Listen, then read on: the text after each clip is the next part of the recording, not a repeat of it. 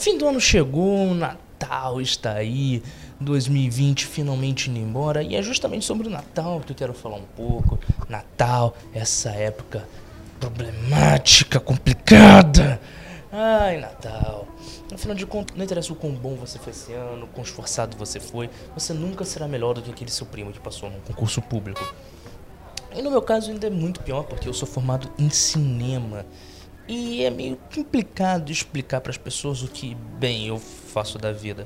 Eu acho até que minhas tias conseguem entender que eu não sou ator ou que eu não sou vagabundo. Mas se eu falar para elas que eu não sou nem ator nem vagabundo, parece que o cérebro buga. E eu não tô zoando, é realmente verdade isso. Porque vem sempre aquele papo. Ah, você ficou quatro anos na faculdade para aprender a fazer vídeo. Bem, é, eu sou editor de vídeo, né? Eu edito filme e tal. Mas o filho da Neide também faz vídeo e não. Não fez faculdade para isso, não.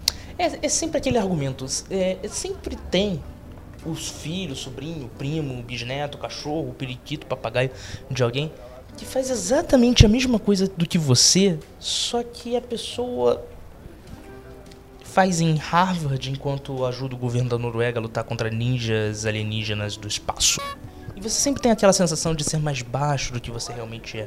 Tudo bem que no meu caso eu só tenho 1,70 de altura. A sensação é meio complicada.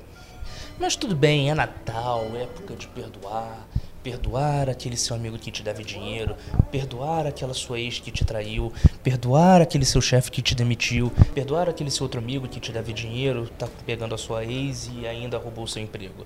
Sempre tem coisas que poderiam ser pior, mas graças ao perdão tudo é possível. Inclusive perdoar aquele presente bosta que você recebeu. Que convenhamos, você não interessa se você pediu pro bom velhinho um videogame top de linha. Você vai receber aquelas cuecas velhas que provavelmente vai ser o presente de algum sortudo no ano seguinte. E falando em sortudo e presentes, assim, eu tenho que confessar, eu até consigo entender receber um presente ruim. Todo mundo sempre recebe um presente ruim. Eu acho que a coisa que mesmo me irrita no Natal é quando chega aquele discurso. Ai, eu espero que você tenha gostado do presente. Ele não é muita coisa, mas ele é de coração.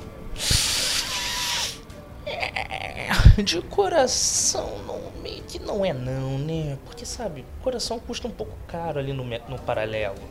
E isso daí não, não é só uma bosta. Então assim. Se pelo menos fosse um carro, um avião, três quilos de arroz, eu até entenderia, mas não rola muito. Mas é claro que a gente, eu tô um pouco divagando aqui. O Natal não se trata de presentes, não se trata só da família. O Natal ele é uma época especial, é época para celebrar aquele que veio proteger os inocentes, aquele que lutou para derrotar o mal.